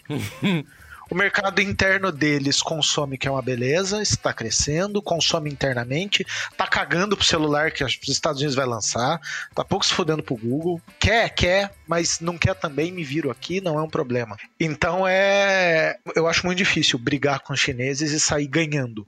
Você pode ganhar, mas alguma coisa você vai perder e vai perder feio. E vai perder Intel. Vamos, vamos botar todo mundo, todos os players que não são Google, Facebook, vai todo mundo tem um contato do comercial ou do marketing que vai que vai chiar. E aí vai ser bem difícil de segurar isso, porque a opinião pública vai começar a sentir preço de chip disparar, preço de placa de vídeo subir, notebook não tá tão barato, uhum. né? Insumo vai ficar mais caro. E aí você vai para uma outra brincadeira, insumo de agronegócio. Você vai montando no quebra-cabeça, não é só sobre tecnologia. E eu acho que na supremacia tecnológica os Estados Unidos estão bem ferrados, porque 5G eles já não é. já não é com eles, né? É uhum. É com a Europa ou China. Eles eles são compradores, eles não são fornecedores. Muito bem. E eu acho que no longo prazo todo mundo sai perdendo. Ninguém, no fim, ninguém vai ganhar. Ninguém vai ganhar, ninguém vai perder. Vai todo mundo, vai todo mundo perder. É pra... Tá bom. Eu acho que como, em, em, termos de, em termos de visão, acho que eu, é, eu concordo acho que uma parte, mas só assim, também não tem como a gente tirar desse momento curto que nós estamos vivendo a pandemia, né? E tudo. Sim. Né, assim, o, a, a, essa agitação política poderia estar numa temperatura muito mais branda se a reeleição do Trump já tivesse garantida há alguns meses, o que está longe de estar por exemplo. E isso envolve outros players, né? Porque envolve todos os camaradinhas ou pessoas mais próximas, ou até, vamos assim, como deveria ser relações internacionais, pessoas que têm de fato muito interesse né, em ver os Estados Unidos com o Trump lá. Então, assim, sem considerar que nós estamos tendo um, esse momento diferente que influencia demais o curto prazo, né? É, é, ficaria difícil. A tendência, de qualquer maneira, posto que O fluxo de capital é intenso entre os países. A China é participante de, mesmo com o governo fechado, a economia dela é extremamente ativa, participante em todas as outras economias do mundo e todas as economias do mundo participam lá. Não existe tirar, tirar a China do contexto industrial. A gente acabou de passar por isso com insumos de coronavírus e isso vale para insumos de qualquer outra indústria. E assim como nós somos extremamente dependentes da nossa única, nossa única parte econômica que foi bem durante é, todo esse contexto de pandemia, foi bem porque o maior comprador é a China, né, em relação a, a commodities e a, principalmente agro. Então, é assim, para longo prazo, eu entendo que a animosidade tende a dar uma arrefecida, porque ela tá despropositada. Ela tem muito de nuance é, é, política de um governo esquisito que precisa, assim, que acreditou que com a questão dos empregos e batendo nos mexicanos, ele garantia a reeleição. E aí rolou uma pandemia no último ano. Ele tinha todos os dados, ele tava, tava indo tudo bem, ele, ele podia ficar é, mordiscando a China num morde a sopra muito mais leve do que de fato se tornou. E aí eu acho que talvez para futuro a gente veja cenas um pouquinho mais tranquilas. E em política, ou você escala ou você perde. Você não pode voltar atrás. E aí a história da China é ou vai ou racha. Pam, pam, Principalmente na eleição. Muito bem. Vamos pro qual é a boa, gente? Vamos. Bora. Vamos. Vamos uma coisa mais leve, pelo amor de Deus. Qual é a boa? Qual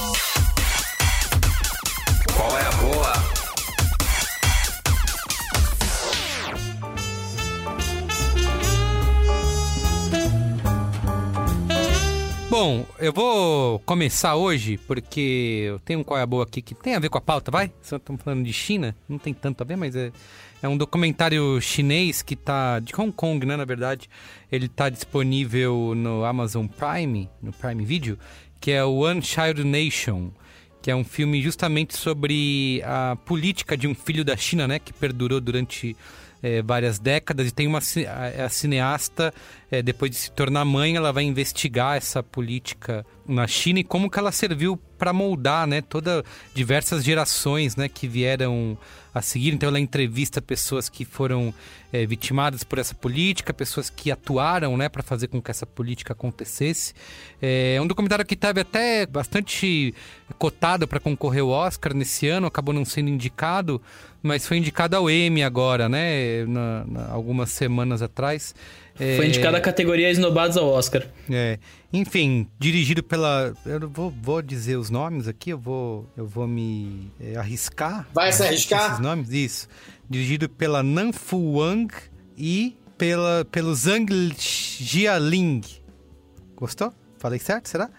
É, Claro que não. quem entende vai poder me corrigir. Tá bom? Mas é isso. Tá na- disponível no Prime Video da Amazon, One Child Nation. Assiste lá. Então, vamos lá. Vou sugerir aqui, primeiro, podcast. Mas, de novo, para as pessoas quererem me, me, me socar de tempos em tempos, né? De novo, um podcast em inglês. Que é o, o Land of the Giants. Droga, filha da mãe. Maravilhoso. Roubou meu qual é boa. que é, que é o cara do Re- que é o pessoal do Recode e tal, não sei o que, da, da Vox.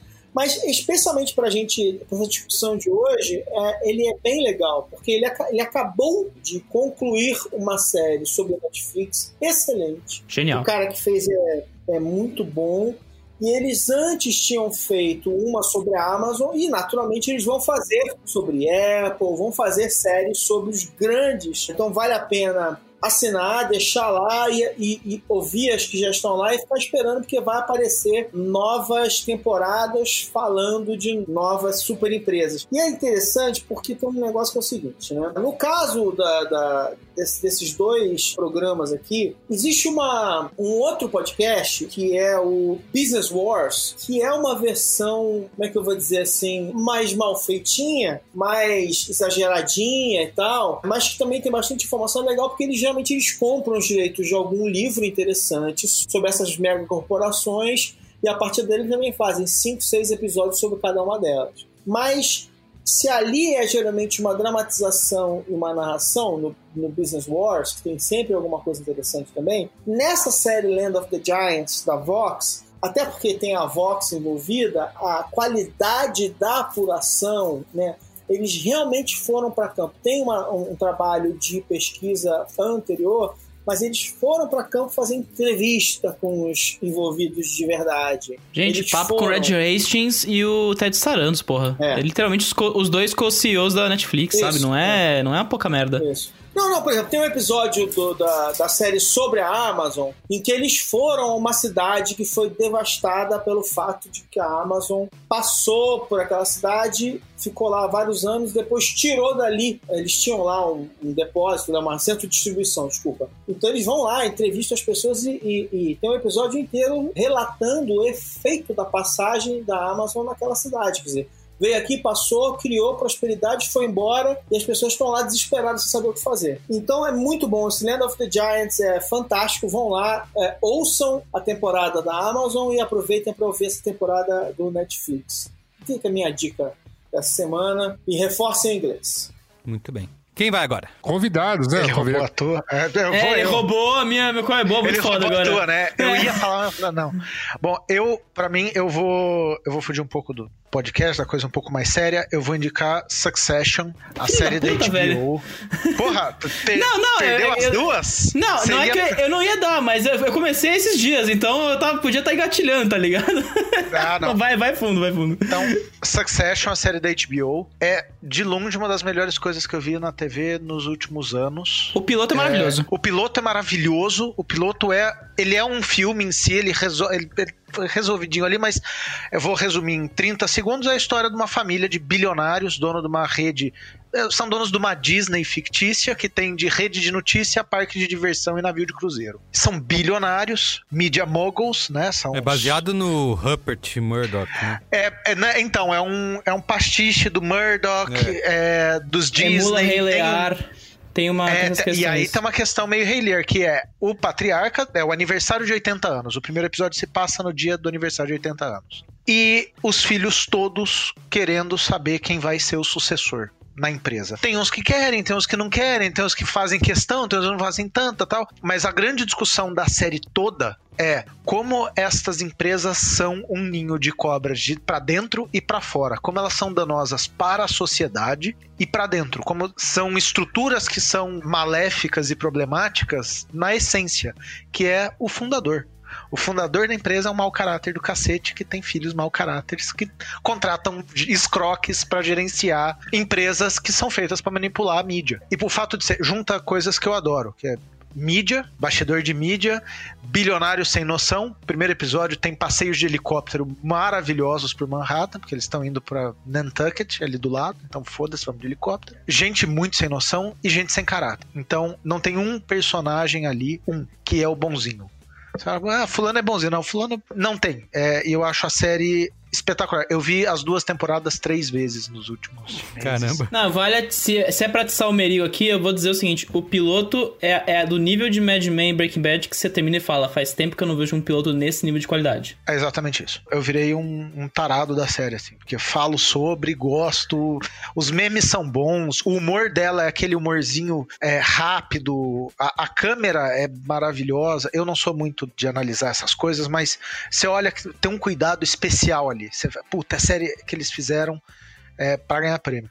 Mas o para mim o grande negócio que emenda com a nossa conversa e com a minha outra dica, que é a minha newsletter, Interfaces, interfaces.news, podem assinar toda sexta-feira, de graça. É, a gente fala de cultura digital e a gente fala muito de um tema que é cultura digital e tecnologia não é só o que você está vendo. Não é o seu celular bonitinho da Samsung, Uhum. o seu iPhoneinho novo. Tem gente por trás disso e as redes sociais também. Tem gente. E o material humano normalmente é ou o problema ou a solução. É- é a série um- é toda sobre material humano. Todo um conjunto, né? Tecnologia, todo um conjunto de conhecimentos, né? De, enfim, a gente costuma pensar no hardware, né? No dispositivo, né? E não na tecnologia do jeito que você tá falando, né? Como É, e não só, e não é hardware e software, é interação humana. Ela é, é tudo feito pra gente falar com gente, ou ler gente, ou. E a- acho que a série fala muito disso, e a gente, na newsletter, fala muito do. Tem coisa que. Porra, não é tecnologia. Por que, que vocês estão dando canal do YouTube do Guaraná Antártica? Porque, porra, tá no YouTube. Não tem nada que hoje não passe pela internet ou pelas interações das pessoas. Então, cultura digital é um grande negócio. E o grande plot de, de Succession na primeira temporada é que eles são mídia velha Eles são um jornal, eles são uma TV, eles são uma rede de TV a cabo e eles querem comprar um BuzzFeed da vida. Muito bom. E é como, como é que essa interação ocorre. É maravilhoso. Eu assisti a primeira temporada, adorei, não vi a segunda ainda, mas você já me estimulou aqui a começar logo essa segunda. É, seguindo na minha, seguindo na minha saga de menor exposição ao GAFA por todos os problemas listados neste programa e nos programas passados, né? Eu estou trazendo, né, como já falei, estou fazendo uma saga de desintoxicação dos meus dados e prometi que quando participar aqui do Braincast vou trazer alguma coisa que eu tenha descoberto aí nesse caminho que seja uma dica palpável. Até legal que o, o Samir tá aqui, porque esses dias é, eu tive que responder no Twitter dele porque ele falou, começou certo, assim, galera, parem de usar o Chrome. Opa, é isso. E usem o, o Edge da Microsoft. Eu, não! foi quase e tal. E aí, ah, mas foi legal que aí é, o pessoal que viu a conversa perguntou o que, que você tá usando, né? E aí eu comentei. O que, que você tá usando? É, eu comentei que meu, meu setup. Eu, setup, inclusive, que eu já. Algumas coisas eu já dei de dicas, o Cris Dias Mega tá utilizando, tal que nem o Firefox Focus pro celular, né? Mas no computador eu tenho usado dois. Esse que nós estamos conversando em áudio e vídeo aqui é meu browser só para isso. Ele, ele é o browser que eu uso para Meet, quando, quando é o caso, ou o Jitsi, ou o Zoom, ou o Zencaster, ou o Skype, ou qualquer coisa do gênero. E ele é um, um Chromium puro, né? E com cuidado do, do cara que conduz o projeto de limpar todas as instâncias Google dele. Então ele é lisaço, assim, ele, ele é Chrome, só que não tem nenhuma instância Google. Dá mais trabalho para instalar extensão? Dá, não é trivial. Até para instalar este browser não é tão trivial assim, mas eu, eu tenho gostado bastante dele. Uma alternativa na mesma linha, mas muito mais fácil de instalar, seria aquele Brave, né, que é o o, também Chromium e com algumas funções é, de privacidade, mas confesso que eu tô mais feliz com esse. Agora, o meu, meu navegador de paixão mesmo é o Firefox. Mas assim, o que me, o que me fez, assim, o Firefox, primeiro assim, o projeto tá muito melhor, de fato, depois que eles mudaram a máquina, né, para Quantum, aí na, a partir de 2017, mais ou menos, ele, ele voltou a ser um navegador que ele foi, né, no passado. E, e, essa coisa dos containers, de dividir a navegação e os cookies não se conversarem, é, é maravilhosa.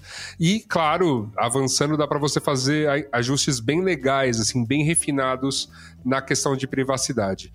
Mas uma, um, uma das dicas né, que eu também quis guardar para este momento é que, como eu falei no programa de 5G e voltei a repetir hoje, é muito difícil você se livrar ou estar menos exposto principalmente ao Google, a utilizar Android, porque é como os aplicativos funcionam. Para você utilizar o seu aplicativo do banco, para você utilizar é, o seu aplicativo de delivery, o seu aplicativo de transporte ou qualquer outra coisa que você tenha baixado, principalmente né, baixado pela Google Play, porque é mais seguro baixar por lá, o aplicativo tem um mecanismo de funcionamento no qual boa parte desses dados que ele utiliza, ele troca com o Google. Acontece ali uma, uma troca. Os seus dados trafegam nesses dois ambientes de qualquer maneira. O seu celular, para fornecer certas informações de maneira segura para os aplicativos, sem que o aplicativo derrube o seu celular ou, ou faça ele mal funcionar, então é, você passa essas informações né, para essas redes do Google o aplicativo requisita e aí no meio dessa troca todo mundo leva um pouquinho, obviamente o Google leva mais. Para evitar um pouco disso, há sempre a opção de você olhar para opções open source ou FOSS, né? Free Open Source Software, né? O que seria a, a, extensão completa de, do que puder substituir aplicativos que você usa muito. E-mail, agenda, essas coisas todas existem. E um bom lugar para você fazê-lo, e aí só para Android, porque isso está realmente fora do mundo Apple, é uma loja chamada F-Droid. O que eu gostei muito nela, ela não tem uma opção vasta de aplicativos, mas permite que você instale repositórios para ver mais aplicativos de, outra, de outros lugares. Mas o que ela tem nela é, de fato, é muito analisado pela, pela comunidade. Tem relatório de tudo, vamos dizer assim, se o aplicativo é, minimamente é pago, ele já te avisa: olha, talvez tenha essa característica que você não goste.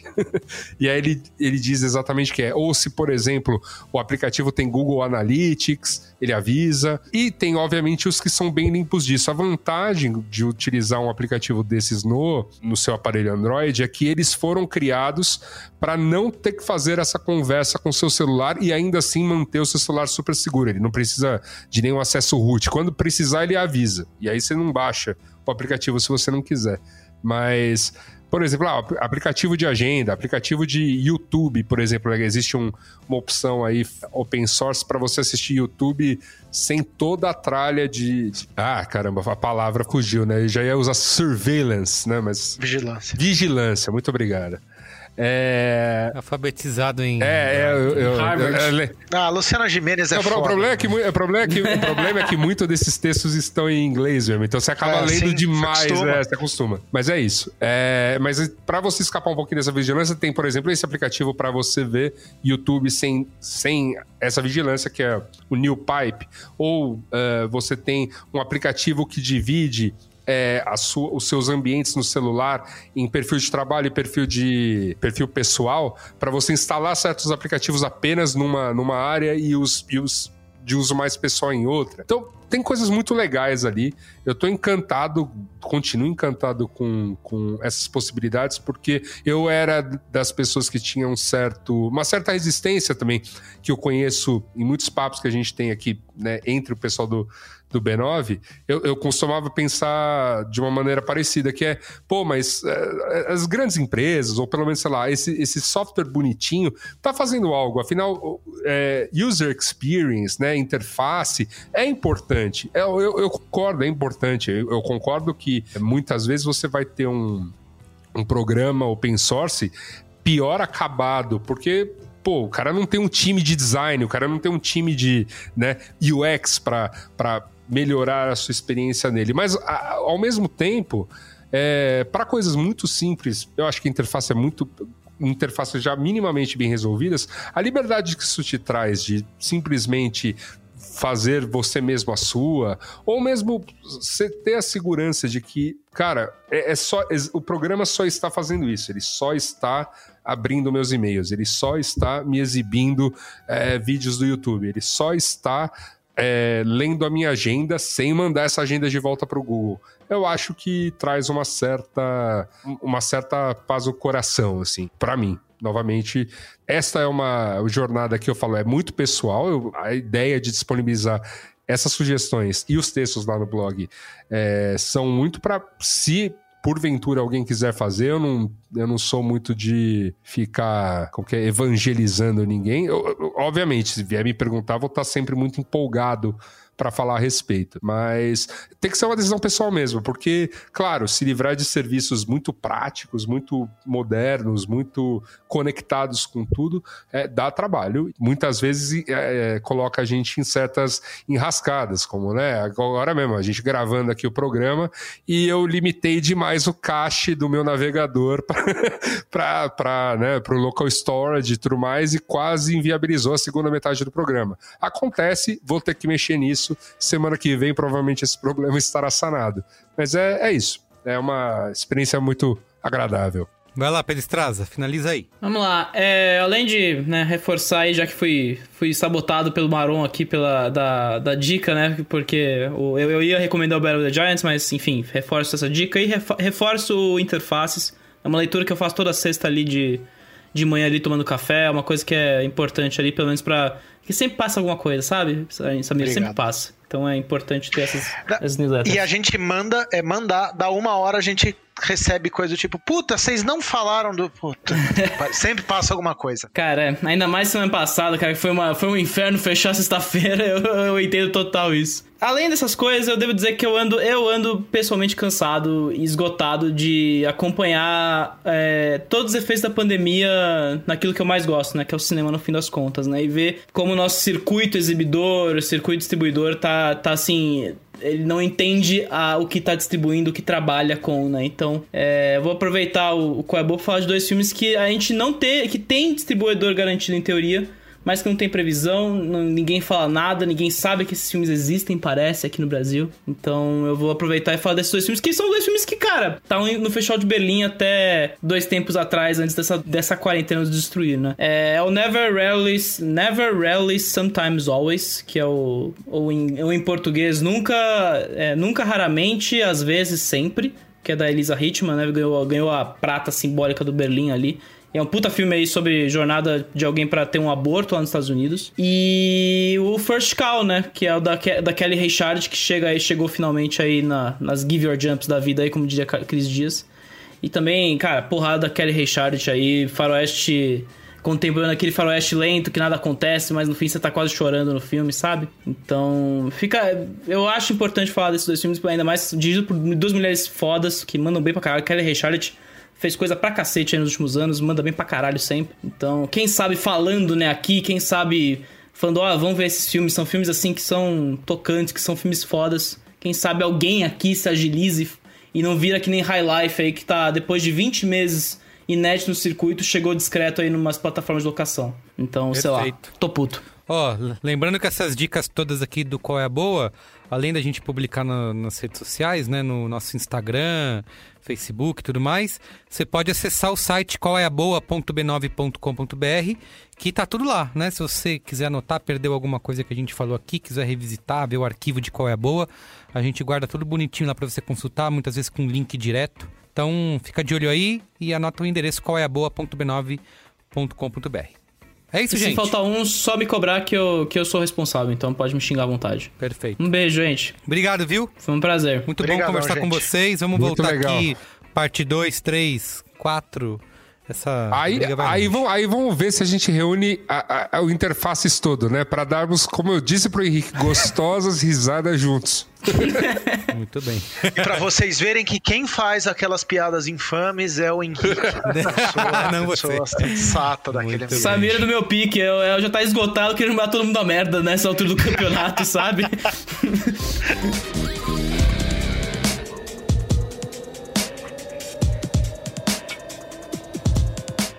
Então é isso, gente. Braincast é uma produção B9, apresentado por mim, Carlos Merigo, hoje na companhia de Luiz Assuda, Alexandre Maron, Pedro Estraza e Samir Salim Júnior. Eu faço coordenação geral junto da Juva Lauer e Cris Bartz. Produção e apoio à pauta de Iago Vinícius. A edição é de Mariana Leão, com a supervisão de Alexandre Potashev e apoio de Andy Lopes. A identidade visual é do Johnny Brito. A coordenação digital é feita por AG Barros, Pedro Estraza, Lucas De Brito e Iago Vinícius. E o atendimento e comercialização por Raquel Casmala, Camila Maza e Thelma Zinaro. Tá bom, gente? Obrigado. Para ouvir mais dos nossos podcasts, é só você acessar podcasts.b9.com.br ou procurar B9 aí no seu aplicativo preferido de podcast, tá bom? Valeu, gente. Beijo, hein, pessoal. Até mais. Obrigado, gente, viu? Um Até mais, gente. Brigadão.